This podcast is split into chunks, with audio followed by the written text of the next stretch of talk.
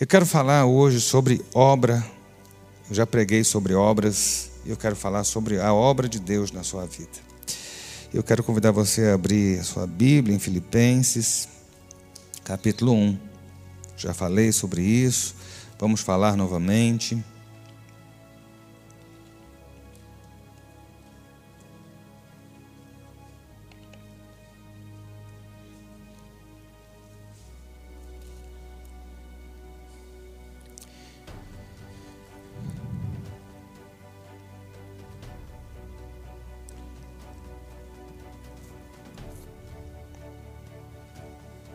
Filipenses capítulo 1, verso 6 diz assim: Estou certo de que aquele que começou a boa obra em vocês há de completá-la até o dia de Cristo Jesus. Estou certo de que quem começou a boa obra de vocês, em vocês, vai completá-la.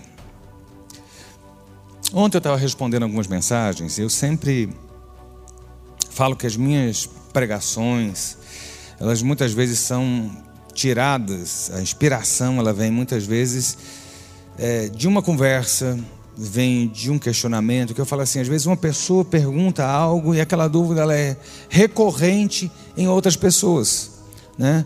Ela ela uma pessoa levanta uma questão e aquela questão ela paira na mente de vários outros. E ontem uma pessoa me perguntou no WhatsApp, pastor, é, é pecado eu desejar alguma coisa? É pecado eu sonhar? Eu estou afrontando Deus se eu estou sonhando os meus sonhos? Eu estou afrontando Deus se eu estou querendo algo? Eu estou fora da vontade de Deus se eu se estou desejando algo na minha vida? E naquela hora, quando eu vi aquela pergunta daquela pessoa, eu falei assim: não, de maneira nenhuma. Né? Quem é que deu sonhos? Quem é que deu visões para a gente? Se a gente for lá para o livro de Joel, Joel fala que os jovens terão visões, os velhos sonharão, né? Não é isso que a Bíblia fala? Deus dá sonhos, Deus dá visões e Deus também nos permite. Deus nos deu a capacidade de pensar, de desejar, de querer algo. Você nunca quis um mimo? Você nunca quis comprar algo que fosse muito seu, assim, não tem necessidade, é um supérfluo que vai te fazer feliz? Quem tem filho sabe muito bem como é que funciona. Né? Um filho às vezes pede alguma coisa que você sabe que é uma coisa, mas para criança é algo tão importante. E aí, como o pai vai lá e dá. Vem cá, Deus é pai. E aí Jesus disse: se nós, que somos maus, damos boas dádivas para os nossos filhos, imagina o nosso pai que está nos céus. Né? Deus é pai não é como um pai terreno, Deus é pai, não é como nós agimos, Deus é pai, ele não funciona nem pensa como nós pensamos. Né? Mas eu digo a você, Deus tem alegria em nos abençoar, Deus tem alegria em nos presentear. Sabe? Sabe quando você deseja um carro novo? Né? E olha que eu não prego sobre essas coisas, né? Quem me conhece sabe que eu não sou de falar sobre isso. Mas eu sei que Deus faz. Eu sei que Deus, sabe, nesse momento de tantas dificuldades, o Senhor pode querer alegrar o seu coração, né? No meio da, de, de toda a. Tem algum celular tocando aí. No meio de toda essa, essa, essa bagunça, essa insegurança, por que não, né? Deus abençoar você. Então quero lembrar o seguinte: olha, quem nos dá sonhos e visões é Deus. Ele que aquece o nosso coração com projetos. Às vezes você não sabe de onde vem, vem aquele estalo, pá, veio. É um projeto de Deus para você. É um sonho de Deus para você. Sabe? E por que também, e por que não os seus também, né? Eu tenho desejos. Outro dia desse, eu não vou dizer o que foi agora, outro dia desse eu estava aqui na igreja sozinho lá atrás. E do nada eu falei assim, mas eu queria tanto tal coisa, para quê? De repente, não mais que de repente, quatro dias depois, aquela coisa chegou na minha mão. Entendeu? E eu falei assim, era um sonho. Eu falei assim, nossa, eu gostaria tanto, mas eu não fiz esforço. Mas aquele sonho, Deus olhou para mim e falou assim: toma. Sabe, quem dá é Deus. E eu vou dizer a você, e Deus também não é incoerente, meu filho. Deus não é perverso de colocar um sonho no seu coração e depois frustrar no meio do caminho. Deus botar um desejo no seu coração, um plano e frustrar. Eu estou dizendo dos planos dele, né? Vamos ser bem claro. O plano de Deus, o sonho de Deus manifesto na sua vida. Né? A gente tem que começar a pedir discernimento. Né? O que é que é meu, só meu, e o que é que Deus está colocando dentro de mim. Deus não é incoerente. Ele não põe sonho e depois tira. Sabe? Eu vou dizer a você, ele tem plano, tem projeto, e não vai permitir que nem intempéries, nem pessoas, nem situações impeçam o plano, o projeto, o sonho, o desejo ser realizado na sua vida. Estou falando isso porque a gente vive uma situação no qual muitas vezes a gente pode parar e pensar e achar que por causa dessa situação que a gente está vivendo de, de pandemia, de paralisia, de crise, vem cá, desde quando eu nasci, a gente tem crise, não é? Para e pensa, tenho 50 anos. Desde o primeiro dia que eu nasci, que o país está em crise. Você lembra? Fernando Collor assumiu, no dia seguinte ninguém tinha mais dinheiro. Você não está aqui? 30 anos depois, ele está lá, continua lá. Não vou nem continuar a frase que passou na minha cabeça aqui agora. Entendeu? Não estava em crise. Eu tenho a família que eu conhecia, eles tinham, o cara tinha aposentado do Banco Central, Banco do Brasil, salário alto, não sei o quê, vendeu o apartamento, botou o dinheiro, estava assinando o contrato da casa no lago para poder terminar a aposentadoria desse lá. O dia todo preso. Não ficou nem com dinheiro, nem com a casa. Como é que você faz? Crise. Entendeu? O pessoal fala tanto dos militares, não passaram dos militares. Vocês não passaram do Sarney. A próxima geração ainda vai ver Sarney, você tem certeza disso. Que ele vai continuar aí. Ele e a Rainha Elizabeth, né? Entendeu? Nós não passamos todas essas pragas do Egito na nossa vida e você não sobreviveu? Você está achando que o plano de Deus está sendo impedido por alguém na sua vida?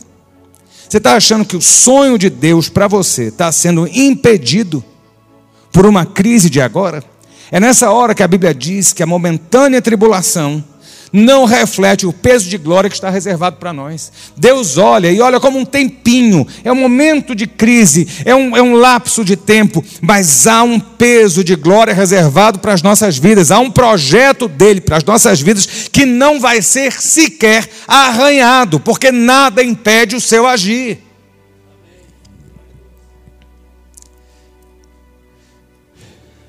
E aí eu digo a você, eu pergunto a você, né, no melhor viés shakespeariano, shakespeariano, né, ser ou não ser, ou, ou crer ou duvidar, eis a questão.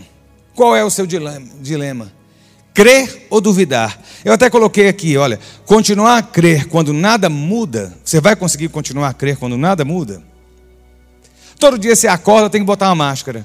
Todo dia você acorda, a Globo diz que morreram mil.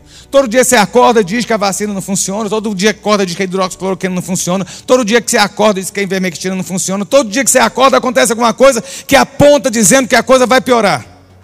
Eu li ontem uma matéria dizendo que a pandemia aqui no Brasil vai durar dois anos, que a gente vai ficar nessa. Você entende? E aí eu digo a você: o que Deus me fala é outra coisa. Desde o início. O que Deus me fala é outra coisa. Você vai continuar a ter fé quando as situações fazem você ver o contrário? Não é só na pandemia, não. Quando você tem um filho problemático, você começa a orar, parece que o capeta fica mais solto ainda. A pombagira que está no marido piora. Não é assim? O resultado da doença não, não melhora, o emprego não chega, o dinheiro, a conta não fica azul e por aí vai. Mas deixa eu dizer a você, é uma opção nossa, crer ou não crer. Ou a gente anda pelo que a gente vê, ou a gente anda pelo que a gente sabe nas regiões celestiais de que a palavra de Deus vai prevalecer no final da história. A gente fica apostando em determinadas situações, que determinadas situações vão mudar a nossa vida, que determinadas pessoas vão mudar a nossa vida, que determinadas conquistas irão mudar a nossa vida. Deixa eu dizer a você: quem muda a nossa vida é o querer, o agir e o poder de Deus sobre nós. E eu tenho visto isso. E eu tenho visto isso, sabe? Deus tem o controle, meus irmãos. A gente fala, parece que quer chover no molhado, repete sempre a mesma coisa, mas tem, a Bíblia fala: olha, quando você vai ensinar alguém, quando você vai ensinar seu filho, é andando pelo caminho, é sentado, é levantando, é dormindo, você vai encucar na cabeça, encucar o que? A lei. Você vai inculcar a palavra de Deus, sabe? É, é, é continuamente está tá declarando, lembrando a si mesmo que o projeto e o plano de Deus continuam, que Deus tem o controle, que Ele continua sentado no trono e que aquilo que aparentemente está impedindo você, na verdade está tentando impedir é o projeto de Deus na sua vida. Mas eu digo a você que não tem vírus nem tem crise que venha impedir o projeto dele de ser concretizado. Isso tem que ser repetido, isso tem que ser anotado, isso tem que ser gravado no seu quarto, colocado no painel do seu carro, botar no seu som, dizendo: Deus vai completar os meus dias, Deus vai finalizar o projeto, Deus vai completar a obra que Ele tem na minha vida, e independente das situações, aquilo que está tentando impedir você, tenta impedir a verdade de Deus, e Deus não pode ser impedido no seu agir, porque não há força que consiga deter o agir das mãos do Deus vivo a nosso favor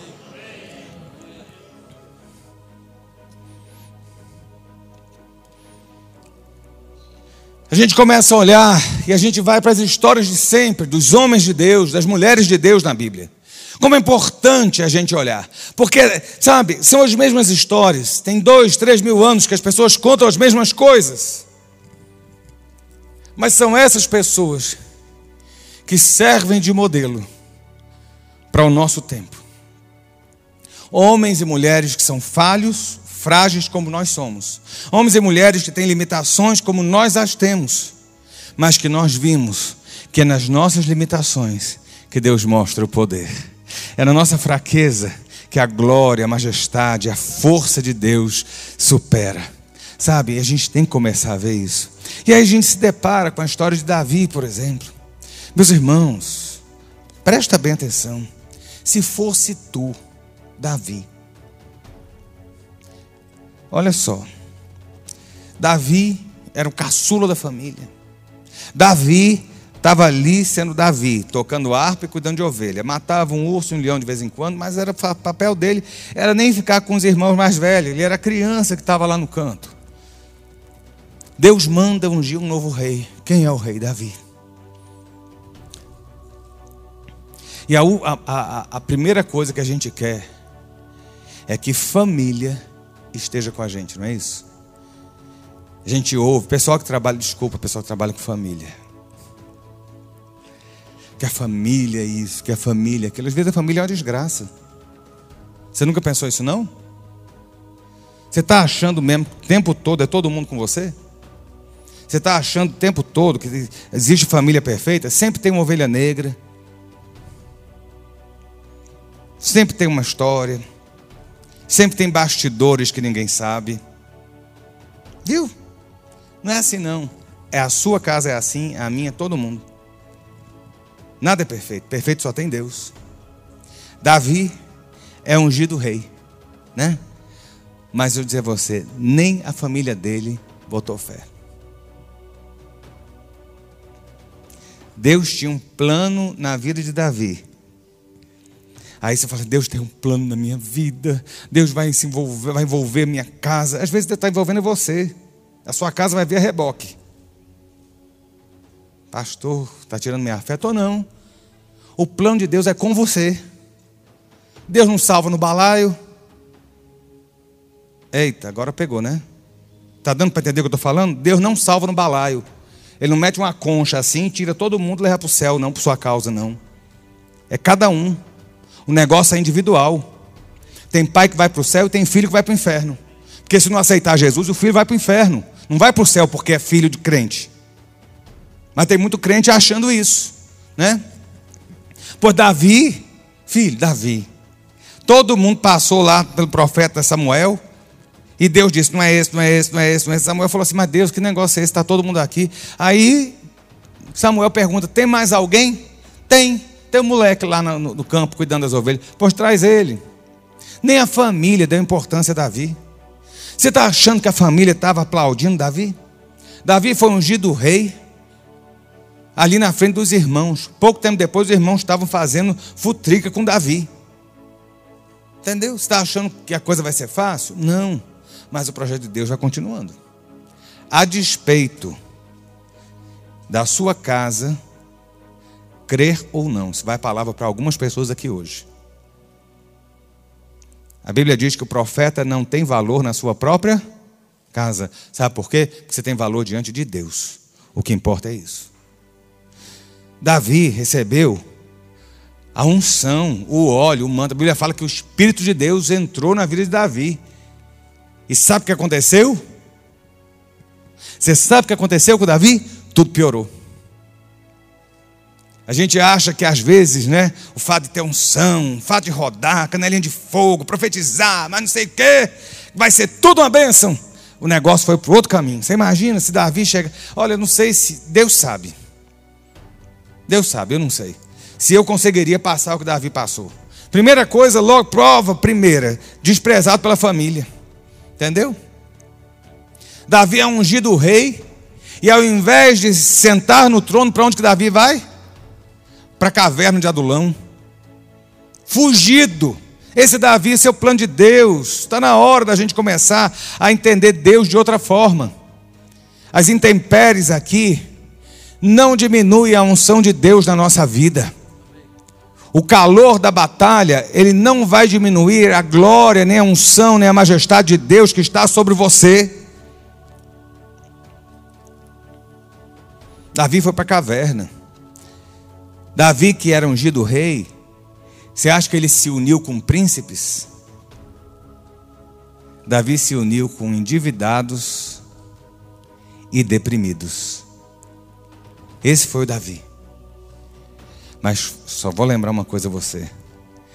Independente da família querer ou não, independente de Davi estar cercado de pessoas do bem ou não, independente de Davi estar escondido, fugitivo numa caverna, independente de ter um Saul correndo atrás dele, o plano de Deus vingou no final e deu certo. Sabe por quê? Porque aquilo que Deus fala a seu favor, Deus faz acontecer. Sabe? Ele assina embaixo e ponto final. Lembra antigamente, né? Quando eu assistia às vezes Copa, essas coisas, a Globo mostrava isso. Quando o cara fazia futebol, fazia gol, você tinha assinatura, né, na tela assim. Pois Deus faz isso, entendeu? Quando terminar toda a sua labuta, e Deus concretizar o plano, Deus vai chegar no final e vai assinar assim, ó. El Shaddai, Jeová Jiré, Jeová Rafá, Jeová Nissi, me garantiu até aqui. Viu? Não tem nada que impeça. Você pode olhar e falar assim, mas eu não recebi a unção, mas Deus não tinha palavra. Olha como é que está minha vida financeira, olha como é que está minha casa. Não olha não, meu irmão, olha para Jesus olha para o céu, começa a mudar o foco, porque aí a coisa vai andar, a coisa vai, vai mudar de figura, sabe? E na hora certa, Deus te faz assentar no lugar de honra que Ele determinou para a sua vida. É só esperar o tempo. É só esperar o tempo. Lembra Paulo? Paulo estava no final ali de Atos, indo para Roma havia uma determinação de Deus, havia toda uma articulação no céu, dizendo: Paulo tem que ir estar diante de César. A ida de Paulo para Roma, ela é crucial para a gente hoje. A ida de Paulo se encontrar com César, ela é importante para a gente hoje. Vou só explicar para você de uma maneira mais simplória. Israel não era nada Israel era uma nesgazinha de, de terra no meio do Império Romano que servia de passagem para rotas comerciais ali. Não tinha muita importância ou importância zero. Os doidos que apareciam lá em Israel, né, faziam pouca diferença. Você está achando que os soldados que tiraram a sorte das roupas de Jesus sabiam quem Jesus era? Era mais um bandido judeu que estava sendo morto. Ninguém deu importância a ele, não, gente. Você está achando que o Império Romano estava preocupado em saber quem era Jesus? Você está achando que só tinha Jesus andando e dizendo que era o Messias naquela época? Tem outros Messias ali também. Tem um monte de doido andando lá. Então o império estava pouco se lixando. um judeu com, diploma, com, com, com passaporte romano, com cidadania romana, ir para Roma, se ele fosse recebido como judeu, eu falar assim, é mais um daquele povo lá que é daquela terrinha sem valor. Mas Deus tinha um plano de pegar o apóstolo Paulo, cidadão romano, colocar no centro do poder daquela época, para que o evangelho fosse disseminado. Hoje você tem as cartas de Paulo doutrinando a mim e a você na igreja, porque Paulo foi para Roma. Olha a importância. Mais da metade dos livros do Novo Testamento são de quem? De Paulo. Parte disso foi escrito aonde? Na prisão. Olha o plano que Deus tinha. Dois mil anos depois, nós estamos lendo o que Paulo escreveu, porque Deus disse: Olha, Paulo vai sair de Jerusalém e vai a Roma. Você acha que foi fácil? Quem aqui tem projeto de Deus que não foi concretizado ainda? Está sendo fácil? Tá não. Tá não. Na minha vida também não está. Olha. Hum. Só Jesus. Fora as mancadas que a gente mesmo dá, né? Dá tem um diabo para atrapalhar. Você está achando que foi tranquilo? Deus falou assim: Paulo, vá para Roma. Ele pegou Felipe lá naquela época, o Espírito pegou Felipe, sumiu aqui, igual Star, Star Trek, lembra? Que o pessoal falava, entrava naquele tubo lá e desaparecia, aparecia na outra nave. Deus fez isso com Felipe. Tirou ele lá, não sei onde ele estava, botou no caminho de Damasco, no caminho de Damasco para não sei aonde. Era um negócio bem futurista. Deus não podia ter feito isso com Paulo? Fazer Paulo sumir e Paulo reaparecer lá em Roma, no palácio de César? Mas não. Mas Deus tinha um plano. Qual era o plano? Paulo tem que ir para Roma. Paulo tem que estar diante de César. Esse é o plano. E aí eu digo a você: de repente, quando Paulo começa a sua caminhada, Paulo é preso em Jerusalém, a coisa já não ficou boa. Paulo foi preso injustamente, mas Deus tinha plano de Paulo em Roma. E aí Paulo pega o um navio. O que acontece com aquele navio? Aquele navio encontra uma tempestade. Aquele navio encontra algo que eles não estavam esperando encontrar. Se hoje já dá medo uma tempestade, eu lembro meu avô quando falava, meu avô foi marinheiro e algumas viagens que ele fez, ele falava que o pior mar para se navegar era o, era o, o mar Mediterrâneo.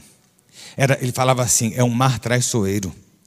Tinha vezes que nós pegávamos tempestades que o bico. E eu, não, eu vou dizer, eu confesso a você, vovô contava essas histórias, eu não acreditava.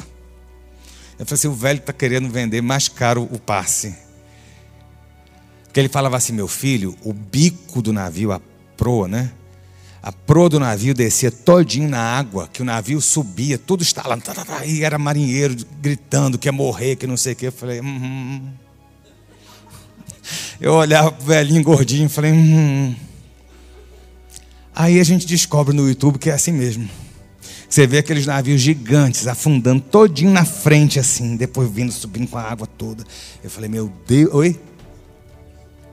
Não é? O negócio, é, olha, é cabuloso. Tu imagina, hoje, que são navios gigantes, com toda a tecnologia, tu imagina barco de madeira. Paulo está indo num barco de madeira, mais de 200 pessoas são pegos numa tempestade. Olha que coisa. A Bíblia fala que a situação foi ficando tão ruim que eles perderam a fé. A situação foi ficando tão crítica que eles perderam a fé.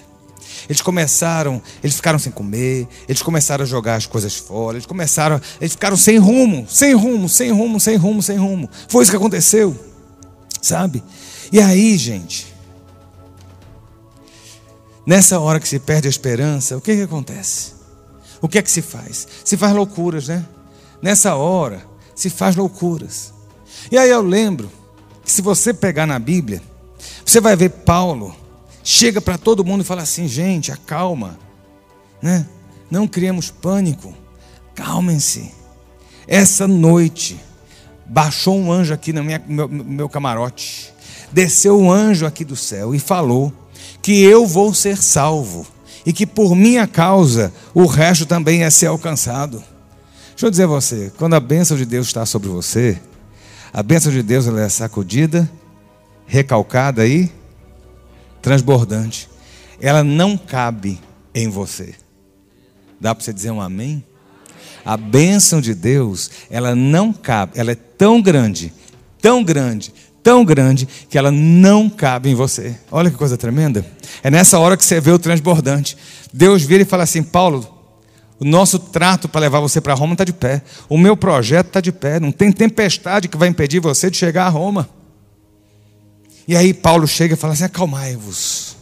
O anjo falou para mim que eu serei salvo, porque eu tenho que ir Roma, em Roma falar com César. E vocês serão salvos por minha causa. Que bênção, né? No dia seguinte, sabe o que acontece? O barco encalha. Deus fala que vai abrir uma porta para você e fecha, fecham mil portas na sua frente. Já, já passou por uma situação assim? Eu conheço gente que está passando por isso. Deus disse que ia mudar minha sorte, pastor. Mas minha sorte virou azar. Tudo que eu tentei deu errado. Pois Paulo tinha um plano de Deus. No meio do caminho, o anjo ainda fala: Meu servo, eis que te salvarei. No dia seguinte, o barco encalha. Falei, mas que Deus é esse que fala alguma coisa e o negócio é contraditório? Que Deus é esse que disse que esse ano seria um ano de bênção na minha vida e o ano está perdido? Deixa eu dizer, você está perdido, meu irmão? Tu está de pé, a graça de Deus está na sua vida, o vigor de Deus está na sua vida, você está comendo, você está dormindo, você está você tá vivendo, você tem a sua casa. Sabe, Deus tem sido misericordioso conosco. Na nossa igreja até hoje, ninguém partiu dessa maldita dessa doença. Sabe, eu fico vendo, é a mão do Senhor no meio dessa crise, o favor de Deus segurando a gente no meio da tempestade. Porque Deus tem projeto na minha vida, Deus tem projeto na sua. Tem uma história que precisa ser continuada, precisa ser uma história que precisa ser terminada. Existem capítulos da sua vida que ainda faltam ser escritos pela mão de Deus, não é pela mão do homem nem a sua. Paulo se depara de repente com, depois de dar aquela palavra, Paulo se depara com o quê? Com um barco encalhado. Parou por aí? Sabe o que aconteceu? O barco explodiu. Eu não tenho outra explicação, outra forma de dizer isso. O barco encalhou e se quebrou. O barco explodiu. Entendeu? Deixa eu dizer a você, meu irmão. Não sobrou barco para contar a história. Que Deus é esse? Que Deus é esse? O povo segurando um pedaço de pau, em baú, no meio do mar. Que Deus é esse? Mas aonde que eles chegaram? Em terra firme. Deixa eu dizer uma coisa. Alguém morreu? Chegaram segurando nos pedaços de pau do navio mas chegaram. Sabe por quê? Porque o que Deus fala, Deus cumpre. Paulo vai para Roma e ninguém vai se perder. Eles contaram todo mundo na praia e ninguém se perdeu. Mas por quê? Deixa eu dizer, por que, que eu perdi meu negócio? Por que, que eu perdi não sei o quê? Por que, que eu não sei que tu não está chegando, crente? Tu não está chegando.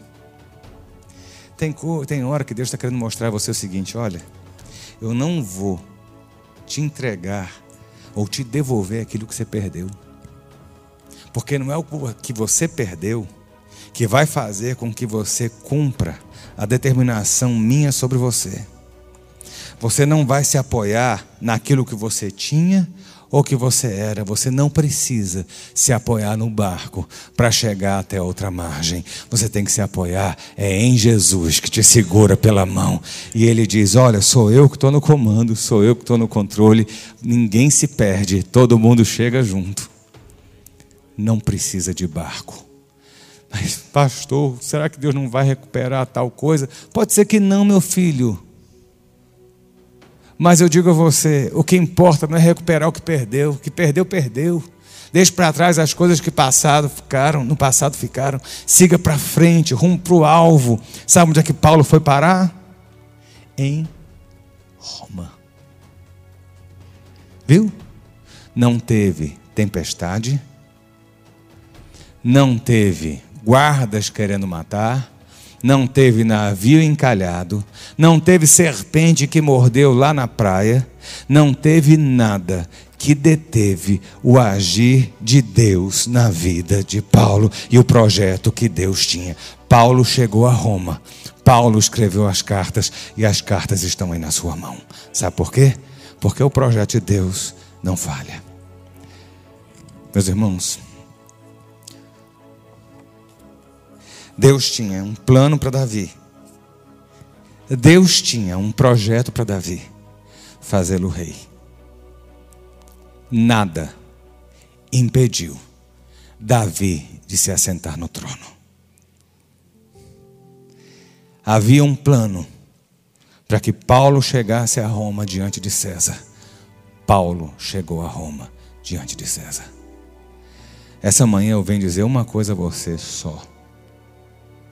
O projeto que Deus tem na sua vida não tem nada que vai impedir o agir dele para concretizar e colocar você exatamente na posição que você está. Você está vendo esse tempo de hoje?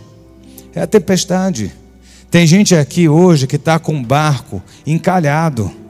Tem gente aqui hoje que está segurando um pedaço de madeira para se apoiar. Mas eu digo a você: tu vai chegar em terra firme. E você vai se apresentar diante do Rei dos Reis. E vai dizer: Até aqui o Senhor me ajudou e foi fiel. Vamos ficar de pé que eu quero orar por você. Aquele que começou a boa obra Aquele que começou a boa obra na sua vida e na minha, vai completar. Não importa se as situações não mudarem, importa que Deus vai nos levar até lá. Queridos, nós vamos romper esse ano.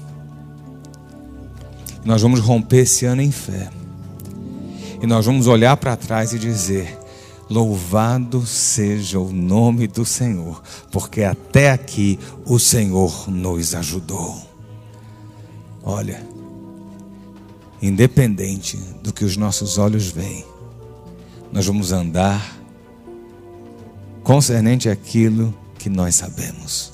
E nós sabemos que o nosso Deus vai completar em graça a obra que ele começou. Amém. Vamos orar. Pai, nós te louvamos nessa manhã, te bendizemos, te agradecemos por estarmos na tua casa, casa de oração, reunido com os teus filhos, Senhor, muitos nos seus lares.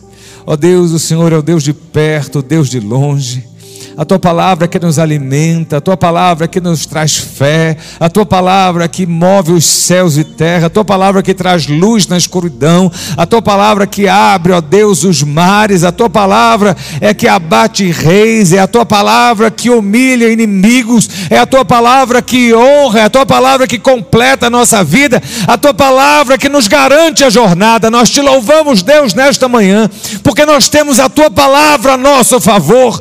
Quem é o inferno para dizer o contrário, quando o Senhor tem plano e projeto, quem é o homem para tentar impedir o teu agir no nosso meio, se a tua boca já declarou, quem é uma crise, ó Deus, quem é uma enfermidade para deter o teu agir a nosso favor.